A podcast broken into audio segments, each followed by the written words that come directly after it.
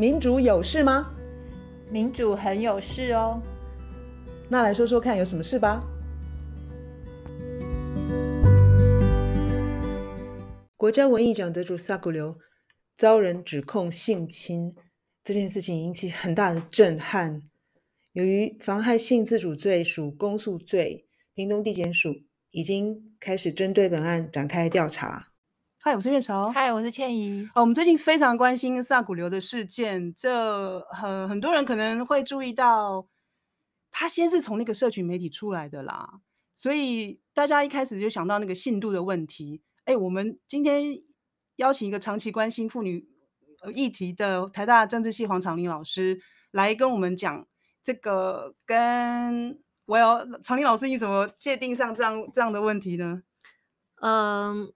萨古留这个事情，因为它其实一开始它出现的形式，它好像是在脸书上嘛，好，那因为我是看到有朋友转来脸书的贴文，他在一个脸书的社团，没错，而。且一开始揭露的时候，他事实上是用一个讲一个故事的方式，小镇故事，对，他并不是好像就说当事人就直接出来。控诉，它是个爆料的方式，那个一个叫做靠北，所以这是个很有趣，像年轻人的口吻啦。对，所以大家都知道，就是说你要靠北或者你要黑什么东西，黑就是黑特，所以你就是那是一个管道。那现在这是一个还蛮普遍使用的方式，只是说那个事情的真跟伪，我们一开始不知道，而且这件事情发生的时间点实在是太微妙了，因为它是我们明年要去。威尼斯双年展代表台湾，也是代表国家的艺术家。对，但是因为这个事情，我想一发生那个所谓的小镇故事的那个贴文出来以后，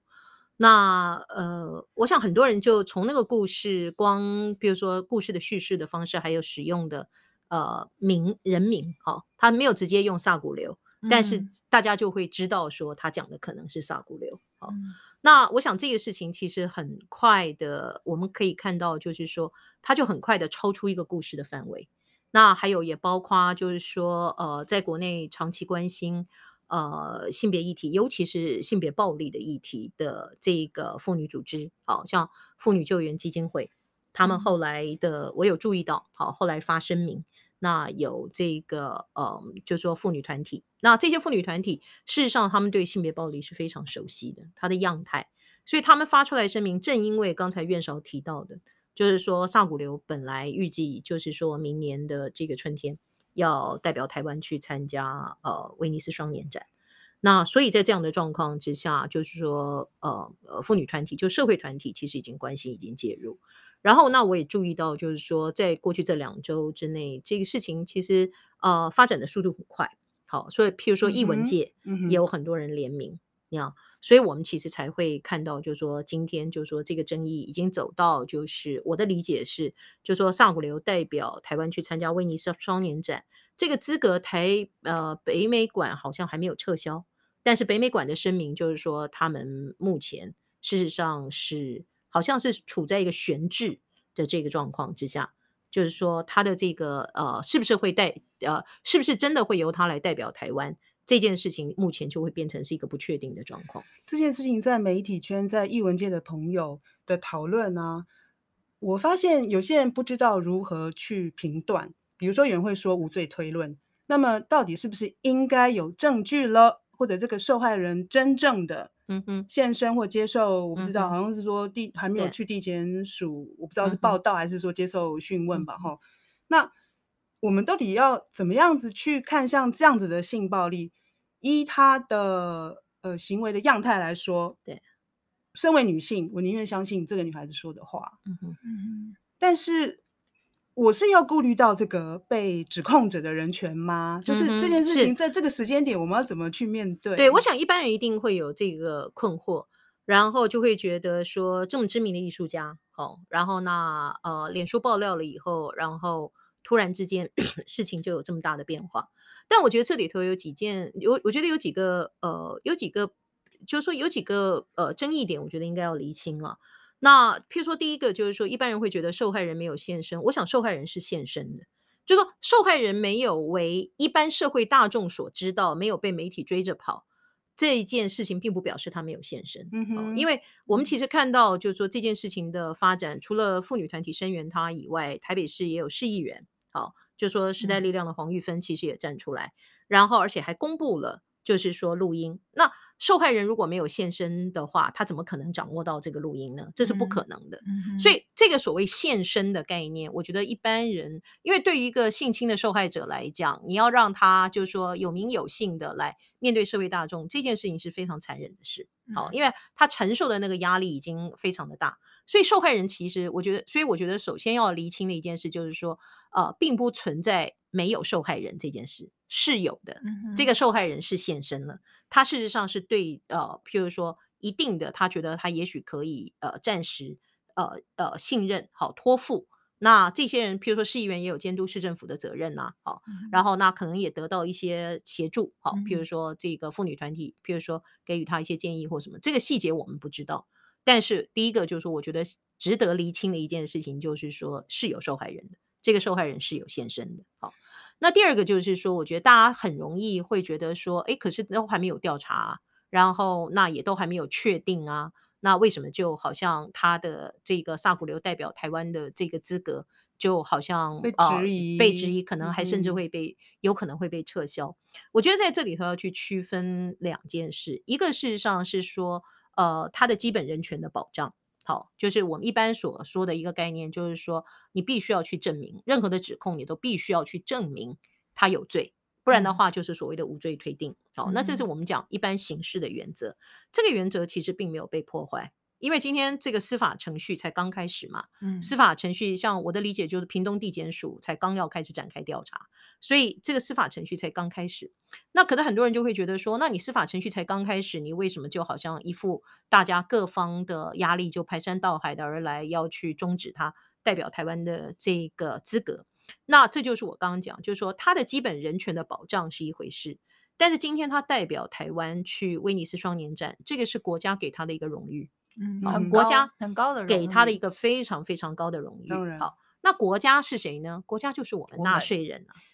好，就是说我们作为一个在这个这个政治社群里头的一份子，我们是会觉得说。哦，已在已经有这样的争议的状况之下，然后我们还要毫无怀疑的让他去代表我们吗？嗯，我觉得这个问题事实上是应该要被追问的，有待商榷。对，可以至少暂时对。而且我我其实要说明，就是说国际上现在的趋势啊。这个从二零一七年的秋天，就是说，呃，Me Too 运动在美国爆发，然后以至于乃至于很快的就全球的这个趋势就已经展开以后，过去这几年，从 Me Too 之后，就是说过去这几年，国际上大概一般的做法，就是只要是有爆发像这样的争议的，他都会先暂时终止合作的关系，或者暂时停止他的代表的资格。所以就是说，国家给他一个荣誉，跟国家要保障他的基本人权。这是两个层次的事情。嗯。那今天就是说，国家并或者这个社会还并没有侵害他的基本人权，但是呢，呃，大家会觉得说，我们好像在这样的争议之下，不应该就毫无怀疑的继续去给他一个这么高的荣誉。嗯，你那所以这点我觉得是应该要厘清的。我想把重点转回到呃被害被害人。十九岁。对对对，就是我们都知道性侵可能。不容易举证，对，或者是说不容易定罪，对。那像这个例子，是不是也算是权势性侵呢？因为这个年轻的女孩子，其实她是基于仰慕这个成名的艺术家，对，然后所以信任他，对，所以跟他单独相处。而且基本上，事实上，如果以我们现在看到的资讯。那如果这些资讯是正确的资讯的话，嗯，嗯，那这个呃受害的女性，她基本上跟被绑架没有什么差别啊。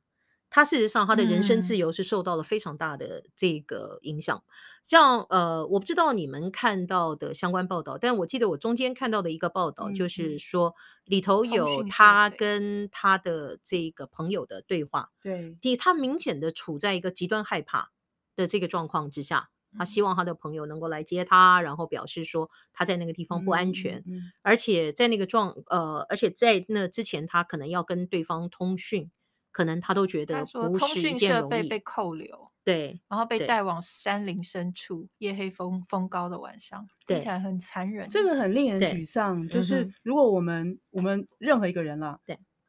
落入这样子的境地。我不是说深山，而是说我在一个权力关系里面，对，然后我被我不知道被诱引或者是被强力对进入那样子的性暴力的话，对，我觉得一般人其实常会有一种困惑，觉得说，哎，那那你为什么要跟他去呢？哦，他要你去那个地方，你为什么要跟他去呢？或什么？我觉得一般人常低估一件事情，就是说，而且这也会牵涉到一般人对于性侵的，呃，很多人会有这样的疑问的人，通常其实对性侵害的样态。是不够理解。好，我们讲说性侵害，它百分之八九十，它高比例其实是发生在熟识者之间。是，好，譬如说我作为一个老师，然后呢，我跟一个学生讲说，哦，那你就跟我去什么什么地方。我作为一个上司，或者我作为一个前辈，嗯、或者我作为一个呃，怎么讲，较有影响力、较有声望、较有资源的人，我去跟一个比较没有影响力、比较没有声望、比较没有呃人生经验，嗯、或者没有比较没有社会资历人说，啊，那你现在跟我去一个什么地方？这个机会对你来说很好啊。对，大部分的人是呃，他即使觉得可能有一点点不安，可能他当下要说出说。我死也不会跟你去那种地方，这个几率是趋近于零。对，这里头可能有对那个人的信任，然后敬畏，然后可能本来就有一些自我怀疑，就是可能我的判断不是对的吧？那我就先对。大部分的时候是有信任，而且有的时候其实它的关键是会变成说，很多人下意识的会担心说，我如果今天不听从你的话，我会有代价。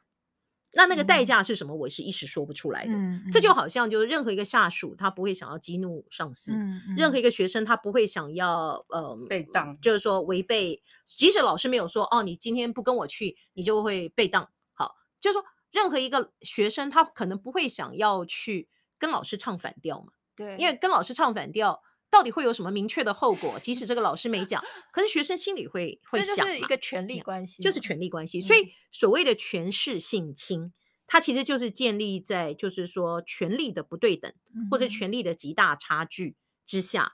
所发生的这个性侵害。好，那像以这个案子来讲，以或者说以这个 case 来讲的话，上古流是非常知名的艺术家，非常然后。他非常知名，他有非常多的资源，有非常高的这个声望，然后他年也很年长。好，那这个十九岁的小孩，他有什么呢？不疑有他就对，相信他跟他，他很可能是是本来可能可能会希望成为他的弟子啊，好、嗯，或成为他的助手啊，可能想要累积他在呃艺术专业领域里头的经验呢、啊。嗯，好，就是任何人处在他那样的状况之下。会渴望有一个，你想象你自己是一个十九岁的小孩，你对艺术感兴趣，然后今天有一个知名的艺术家邀请你去成为他的助手，邀请你到他的工作室去跟他一起工作，有谁会去拒拒绝呢？高兴都来不及，这个是拉拔你呀、啊，对对，这个是这个是我觉得任何一个人在那个处境之下都不可能拒绝的的一个机会。然后那因为这个事情，就是说，那我们以现在看到的报道来讲，他其实才去他工作室几天而已。这件事情就发生了，好，嗯，那这个当然是令人觉得很心痛，也非常不幸的一件事。但只不过就是说，回到所谓的权势性侵来讲，就是性侵害的大部分受害者，他们跟他的加害者之间，事实上是一个认识的关系。嗯，那那你在这个状况之下，他不是一个什么陌生人说，说哦，你走在路上，哦，突然有一个人对你怎么样，你可能大声的喊救命啊，嗯，去奋力的抵抗他。那是完全不一样的情况，比较不是一个治安的问题。它当然，它完全不是治安的问题，嗯、它完全其实就是一个权力的滥用。嗯，好，它一个权力的滥用，然后就是说，这个一般我们讲就是说所谓的 betray 这个 trust，好，就是辜负了、背叛了这个对方对滥用的信任，对对方对你的信任。好，那你背叛了这个信任。最近萨古流这个案子，因为他的那个被害人是受害人是十九岁。然后我就在想说，我们社会到底要怎么样保护这些年轻人？因为据说，呃，艺术创作者工会他们其实经常也会收到有人来询问，就是说，哎，这个前辈对我，你知道吗？性骚或者性侵，那通常来求救的大概就是非常年轻的人，对，年纪不会超过二十六，对，所以就是说，非常非常年轻的女孩子是会碰到这样的事情。但是我们社会到底要怎么样子？保护这些年轻人，或者是说让他们，我不知道哎、欸，就是我们是觉得拒绝所有的机会、啊我。我是觉得工会在这里头，嗯、不过这一次的事情，我是觉得就是说工会已经试图要扮演一些角色嘛。好，如果我的理解没有错的话，那呃，那我是觉得，像譬如说艺术创作者，他们如果有一个职业工会，那我觉得工会在这里头其实可以扮演非常重要的这这个角色。嗯、那因为其实国家其实都有法律了，不可能有一个国家民主国家像我们台湾这样觉得说性侵害人是无罪的，不可能，这一定都是刑事犯罪。好。嗯但是呢，就说法律其实它的极限是非常清楚的，嗯，因为如果法律真的是有呃，真的能够完善保护一个人的话，我们根本过去几年不会看到全球的 Me Too 运动，嗯，因为所有发生这些事情的国家，那包括美国，就美国就是这个，就是说原原始的最最早发生，那他们当然都是有法律的，嗯，好，那法律的完备或不完备，这是可以考考讨论，但是真正的一个关键就是说性侵害这样的一个事情，它其实。当然，我们讲说是因为熟识者嘛，好、嗯，所以它其实是在一个社群当中，好，但有时候是在职场，好，譬如说上司下属，那有时候是在学校，老师学生，它其实一个职场也好，一个这个学校也好，它其实都有一个自成一个社群。嗯，那国家的这个，我们台湾目前在法律上其实都有一些规范，好，那性侵害因为它事实上是刑事责任，所以刑法里头妨害性自主这个是非常清楚的。但是呢，呃，但是在各个这个社群当中，尤其就是说，有的时候是性骚扰，有的时候是性侵害。那你在各个社群当中，你譬如说像艺术、文学这种领域，其实艺术、文学这种领域，它坦白说，就是说年轻的，我觉得也不是只有女性，男性也有可能成为受害者。好，年轻的男性跟女性，其实在就是说资历呃比较浅，然后那年纪比较轻的这些呃，就是说呃。刚进入到这个领域的人，其实他们的处境是非常脆弱的。哦，想想看，因为这样的领域里头特别容易出现，就是说大家觉得是哦大师，好知名的这个呃艺术工作者，嗯嗯嗯、知名的文学工作者。那么在这种状况之下，尤其你在就是说你是这个领域的新人的时候，嗯、你正处在一个就是说对自己可能还有很多的不确定。好，嗯、这个时候如果有人表现出一副就是说啊，我对你的才华多么多么的赏识。好，那你可能他会给你很大的信心，那那你也会很希望能够信任他的这个专业的这个判断。好，所以在这种状况之下，那我是觉得就是说，如果工会如果发生了这样的事情，工会可能可以建立起一个申诉的机制，而且工会可能可以譬如说协助调查。那工会本身扮演这样的角色的时候，或者是任何一种譬如说协会或者是工会这种组织性的这个力量，但是他在这个领域里头。那他可以扮演这样的角色的时候，他会使得人们能够，就是说不会出在出现一种投诉无门，而且也不会是第一时间他就是到走司法的途径。嗯，虽然司法的途径，就是说因为刑法的话，它呃，其实坦白讲，因为它事实上如果是已经到性侵害这么严重的话，它其实就是刑事犯罪。只要就是说呃，这个刑事犯罪是公诉罪，换句话讲，只要国家知道，譬如说检察官知道，他就要主动侦办。就检察官知道有犯罪事实，他就要主动侦办，他事实上是没有什么空间的。但是有的时候，像我们刚刚讲说，你除了性侵害以外，他也有可能是性骚扰。嗯，好，那当事者有的时候其实有非常多的顾虑，有非常多的考量。啊、那这个时候，他如果能够有一个程序，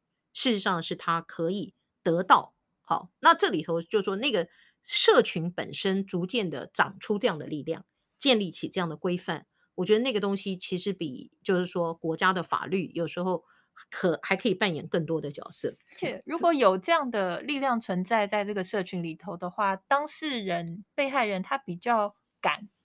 就是说出来，因为否则的话，如果根本就不期待有什么力量在背后支撑的话，大多数的人可能就是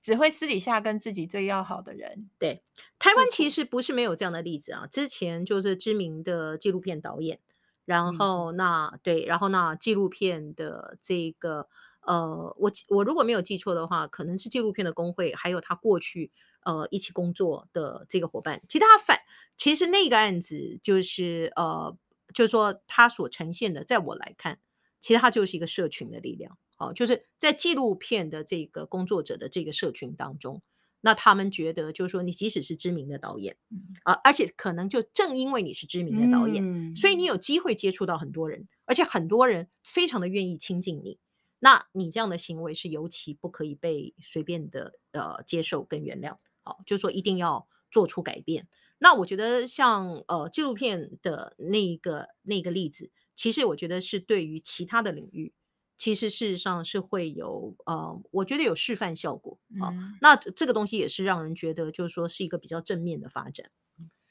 不晓得，因为我觉得虽然我们希望说，除了司法以外或司法之前，我们可以有一个投诉的管道或者是协商吧。对。但是其实要让，就是说不管是工会或者自主性的团体，要这样自己成长跟茁壮起来，好像没有那么容易。其实国家就说这个国家的某一些规范跟法律是可以参考的，嗯，也只是就是说各个社群如果能够自己长出这些东西，好，所以可以参考的意思就是说，像目前，呃，譬如说以性骚扰来讲，我们性别工作平等法或者是校园里头的性别平等教育法，其实国家都有非常清楚的流程。嗯，那我觉得比较值得发展的一个东西，就是说每一个社群它可以参考这些流程。然后呢，它可以定定它自己的这个规范，嗯，因为只有在你这个社群里头，你最知道事情比较可能是以什么样的样态发生。嗯，好，我举一个例子，就是说，呃，早几年，那我不大确定他们后来有没有再再继续进行。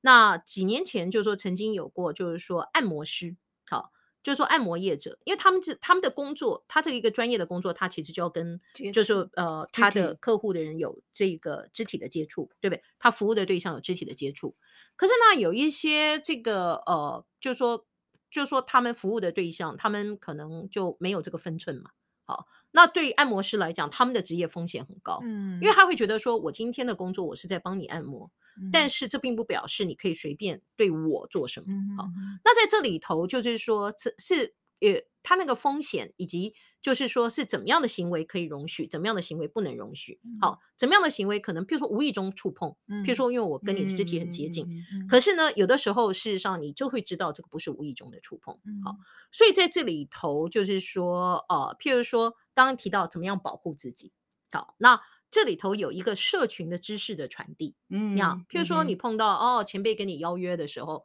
那也许你可以说一些什么样的话，嗯、好，或者是你可以做一些什么样的行为，或者是怎么样，就是呃呃可以婉拒他，或者是怎么样，嗯、就是说有一些我们称之为实际的知识的分享，好，嗯、或者是规范。那那个规范就是说，你所有其实艺术工作者，请你。哦，你要邀约别人的好时候，请你一定要怎么样？嗯，举例来讲，像我们做教授的人就知道嘛，你要跟学生讨论论文，你大部分时间你就是应该在研究室讨论啊。你好，你不要随便叫学生到你家里去啊。还有还有，对，而且要在合理的时间呢、啊。你什么三更半夜的什么，你去学生家跟他讨论论文，你像话吗？好，那或者就是有一些老师他可能轻松点说，哦，跟学生一起吃饭，对不对？那你吃饭，你也要在一个合理的吃饭的空间呢、啊，不能去酒吧，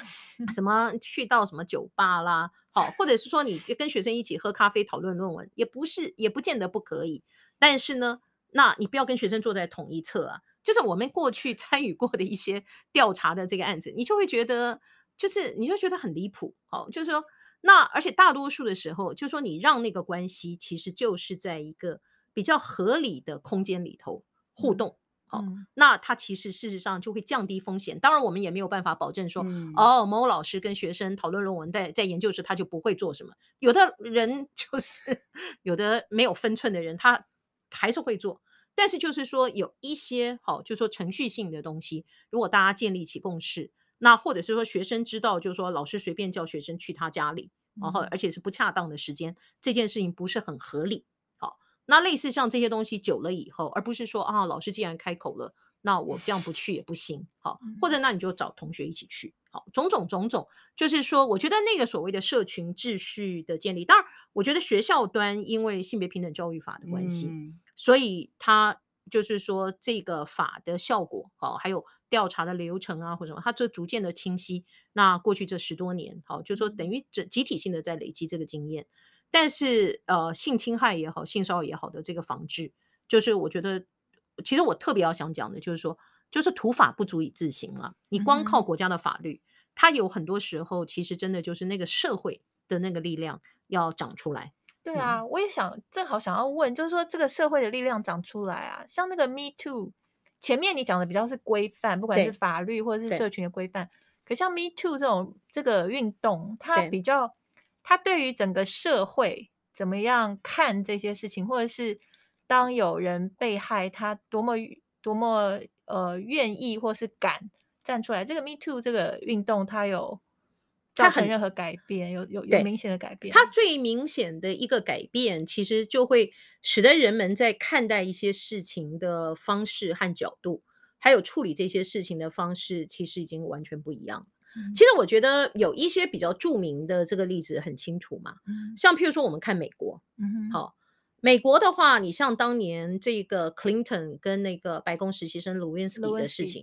像现在大家的看法跟一九九零年代二十年前就非常不一样，嗯、对不对？当年是把它看成就是说，哦，总统的绯闻，而且甚至那个当年 Lewinsky 就是说，坦白说，美国主流社会对他是很不友善，嗯，好，他就觉得说他没有分寸呐、啊，好、嗯，然后可能就是自己一个年轻女孩对总统有什么幻想啊，干嘛？可是今天你知道，经过了 Me Too 以后，大家就觉得说你 Clinton 就是性骚扰一个年轻的小孩啊，就是说逐渐是这个样子。然后那像 Lewinsky 自己受访的时候，他也会去讲，就是说当年的他年纪那么轻，可是他到后来其实他就体会到，其实他跟 Clinton 之间那个权力差距简直简直是不可以道理计。好，那我们如果看美国在 Me Too 之后的一些事情，你譬如说像文学界。就是说，很多文学家都会被重新评价。哦，美国当代，就是说几年前过世的 Philip Roth，几乎是被看成当代美国文学的重要的泰斗的人。嗯，那其实今年年初发生的事情，就是说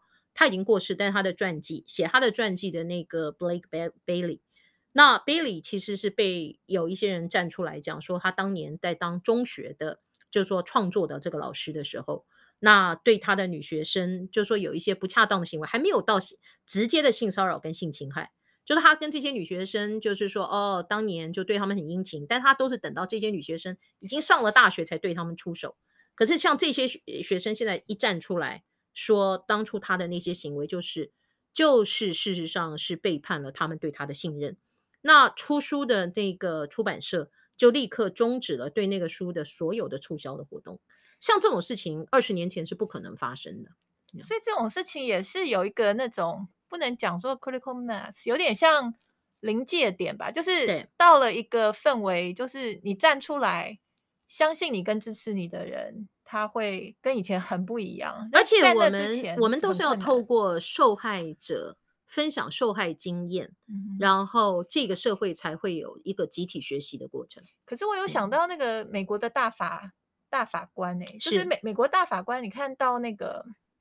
那叫什么 Brett 呃 Kavanaugh 嗯，那个时候已经是 Me Too 以后了，可是他还是这么顺利的，对，不，那个可能比较是政治的问题，对，那个他其实是一个高度政治的问题啊，那就像你九零年代的 Anita Hill 的时候，那你看 Anita Hill 当年承担多少的压力？好，其实讲到 Anita Hill 承担的那个压力，其实。萨古流这个事情一发生的时候，我们就说，同样在学界做性别研究的朋友，有人私底下就在讲，说受害的这个少女不知道是不是原住民，因为如果是原住民的话，那个压力就会非常更大。就是说，她作为受害者压力已经很大，但她如果有原住民身份，她的压力会更大。为什么呢？因为那个就会是美国九零年代当年 Anita Hill 的事情的某一种翻版。就是说，原住民社群会觉得说，我们原住民好不容易有一个艺术家是得到这么高的荣誉，然后那你今天就是要去摧毁他，然后就是让那些见不得原住民好的人如何如何如何。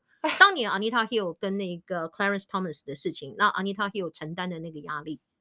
其实就非常也是这个样子。可是在这里头，就是说，再高的荣誉，其实你都不可能以侵害别人的尊严跟自由。来作为基础嘛，这个是不合理的。说的太好了，所以尽管我们现在说，呃，性侵其实是刑有刑事责任的，但是可能很多案例是司法上很难认定。对，那我今天听长林老师这样讲下来，其实不同的社群，不管是职场或者是工作样不呃场所，或者是职业样态嘛，嗯，对，每一个社群他们要建立自己呃自。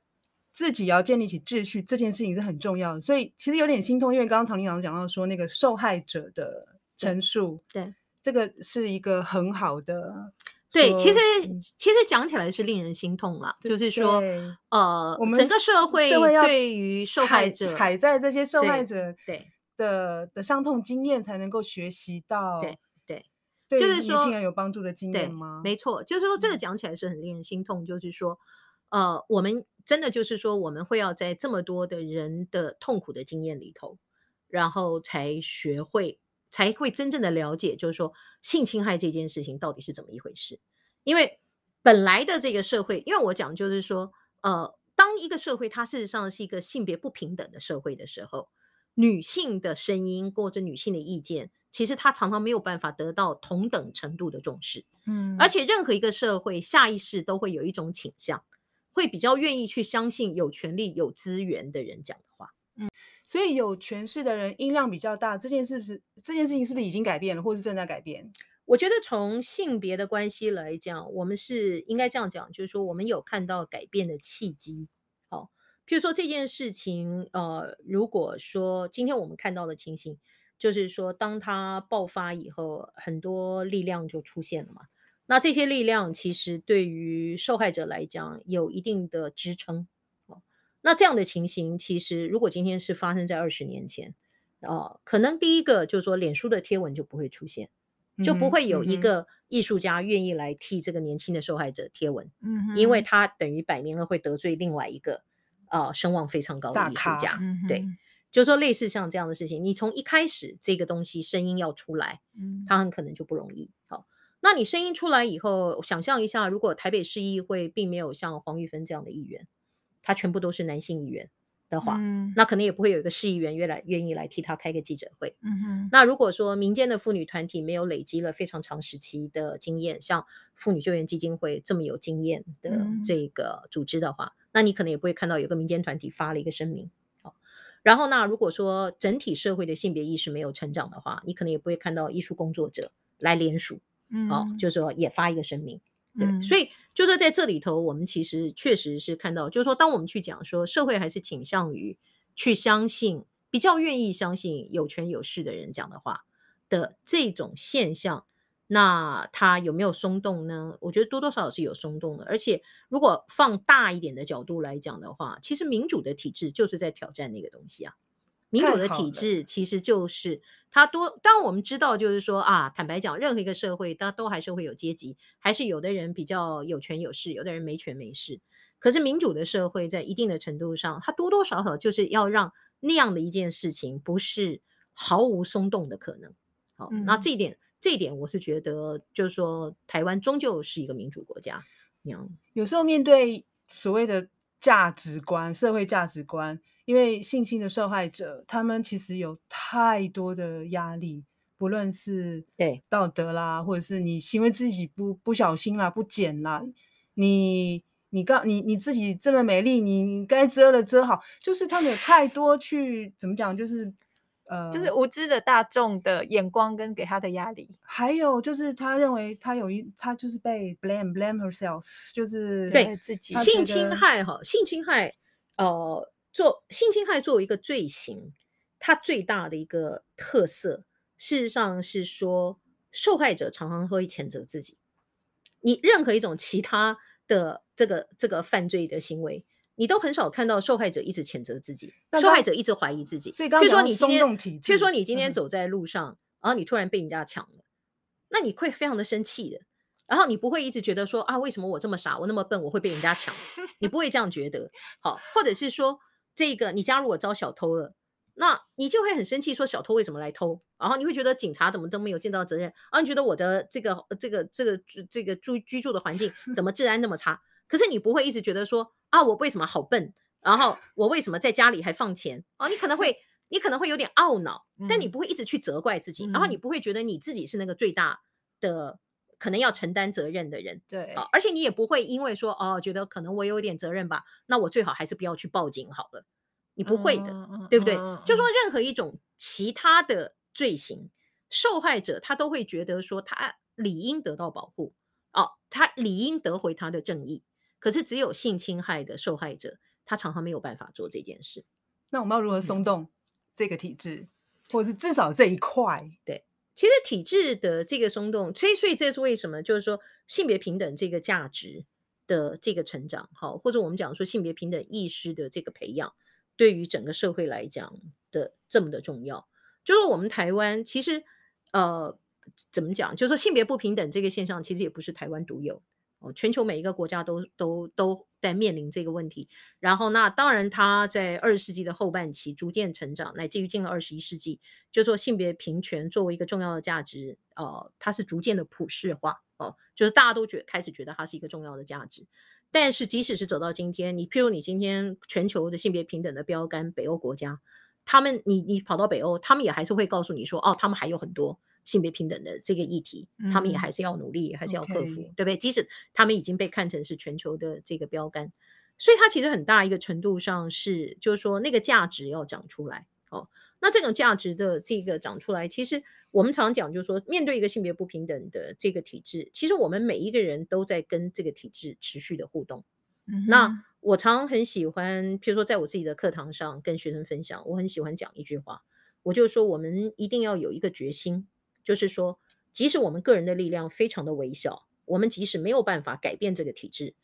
就靠我们个人的力量，我们没有办法改变这个体制，我们也绝对不做这个体制的帮凶。嗯、哦，那所谓的不做体制的帮凶这件事情，如果要从性别平等的角度来讲的话，那其实在非常多的日常生活里头就有一个实践的可能。嗯，你要，譬如说你怎么样去摒除那种永远先怀疑女人，永远先谴责女性。然后永远觉得，如果这件事情有什么样的情形的话，呃，那这个女性是有问题的。类似像这些东西，其实就是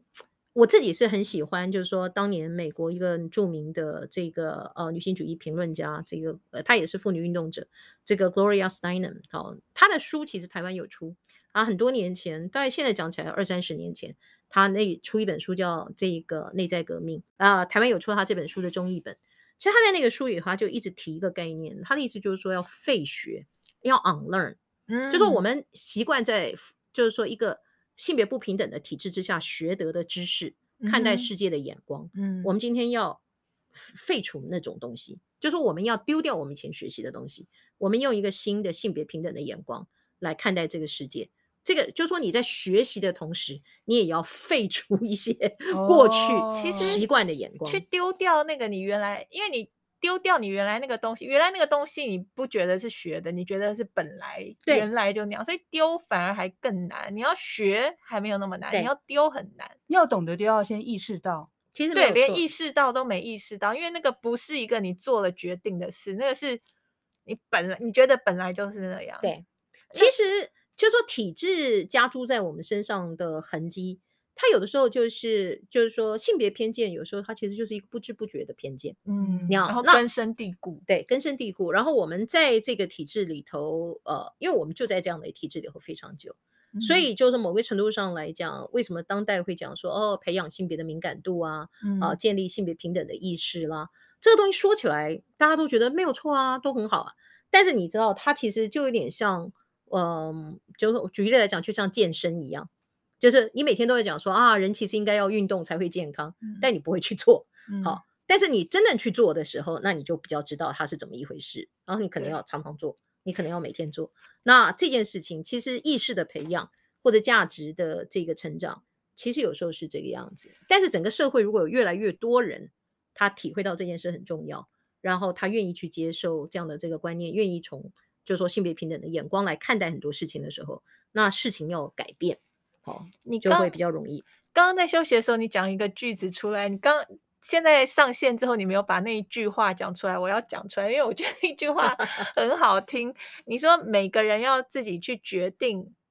自己跟体制的关系。对，其实我刚刚这句话很重要。哦，你觉得这句话很重要？我刚刚以为我刚刚讲说不。即使没有办法改变体制，也绝不做体制的。对，然后就是这一句，这两句要在一起，要重复。耶、yeah。其实我是我是确实是认为人都要常常去想，而且要去决定他跟体制的关系，因为我们跟体制的关系常常事实上是说，如果我们没有打算要改变体制，我们就会被体制改变，而且常常没有意识到，对，我们受到体制的那种那叫什么影响。操控，其实因为因为原因很简单，就是一般来讲，我们讲体制是什么？体制就是所谓的阻力最小的路。对啊，你最不需要花力气的，最主你就顺应顺应这个体制。嗯，对，顺应体制其实就你不会有阻力嘛，你都不用不不用费力。哎，你刚刚没有做笔记呀？常林老师说，如果我们不去改变体制，我们就会等着被我们常常就会被体制改变。对，那那那这里头那个媒体媒体的角色呢？在、嗯、尤其跟性别有关的，目目前台湾的媒体，它在对，说媒体这个事情，就是啊，台湾媒体的这个这个问题，譬如说为什么像 Me Too 运动，其实在国际上，哈，就是说在很多国家都声势浩大，嗯、或者是说掀起一波。那你说台湾呃没有什么性侵害或者是说性骚扰这样的事情吗？我想应该不不是没有，但是为什么台湾没有发生像其他社会一样的？好，就是说很多人站出来，然后直接说，我觉得有呃这个其实就会跟媒体的品质是有关的，就我们的品质比较差。我们的媒体，我们台湾媒体现在遇到的一个状况，至少从我个人的角度来看，其实最大的问题就是说我们的媒体的查证能力。很很很差，好，调查报道也呃，就说是很深入的去做。那这个东西有时候不是个别的媒体工作者的问题，是一整整个产业的特性的这个问题。就是说，我们台湾的媒体以一个产业环境来讲，我个人的看法是，这个产业的环境呃很恶劣，所以个别的媒体的工作者可能其实劳动状况、劳动条件都已经很差了，应该是。然后，那媒体本身手上有掌握资源的人。他事实上是不愿意花这个钱去做这些事情，因为我们要记得一件事，譬如说以 Me Too 来讲，假设我们讲说，刚刚从性侵害一直谈到全球现在持续在发生的变化，那以当年 Me Too 运动来讲，它在开端的时候，它是两个，就是说虽然是纽约的媒体，可是是重量级的媒体，嗯，尤其像纽约时报是全球有，就是说全球影响力的大报，那它的那个公信力其实非常非常的高。好所以，当《纽约时报》的调查报道一出来，那他就会让大家觉得说：“哇，这件事情非常有可能，事实上就是如报道所说的那样。”而且，因为《纽约时报》他的当时写呃第一篇写那个就是好莱坞那个金牌制作人 Harvey Weinstein 的那个议题的呃那两个记者，以及后来相隔一同一个礼拜之内，相隔几天，那个《纽约客》杂志。就是说，也出一篇嘛，哈、嗯。那他们这三个记者，他们后来其实都有出那种有点像是报道内幕的书。嗯，你如果去看的话，你就会知道说，嗯、哇，那个过程非常的艰辛。那你也会知道说，像那样的过程，其实他要投资非常多的人力、物力跟资源才能够做得出来。所以，所以媒体的环境，其实这个是一个，我觉得是一个比较复杂的问题，也是一个令人比较遗憾的这个状况。那所以就会回到我刚才讲的，好，就是说，当嗯媒体没有办法有效的扮演这样的角色，呃，引导舆论的时候，我觉得它其实比较重要的，其实就是那个社会的价值的改变是要在一个一个具体的社群当中慢慢的累积跟长出来。嗯、那刚刚我们也讨讨论到嘛，就是说那个力量长出来的时候，就是说还是会给人带来希望的。对，所以这时候像社群媒体啦、自媒这些，还是有一些角色。对正面的角色对。好，今天很高兴长林老师跟我们提醒性别敏感度，嗯，这件事情可以影响我们呃看待事情，用一个新的价值观来看待事情。嗯、那因为我们刚刚我们今天提到权势性侵这个题目，其实非常有趣，而且我们也知道长林老师在外面呃讲课，好像也会提到一个很有名的例子，那就是去年很令人伤心的台新北市卫生。局的一位女雇员的故事，对林玉仙，对，我们也想请常林老师下一次再跟我们提，继续谈权势性侵这个题目。嗯，好啊，OK，好，那今天先这样子哦，嗯、谢谢常林，好，不客气，拜拜，拜拜。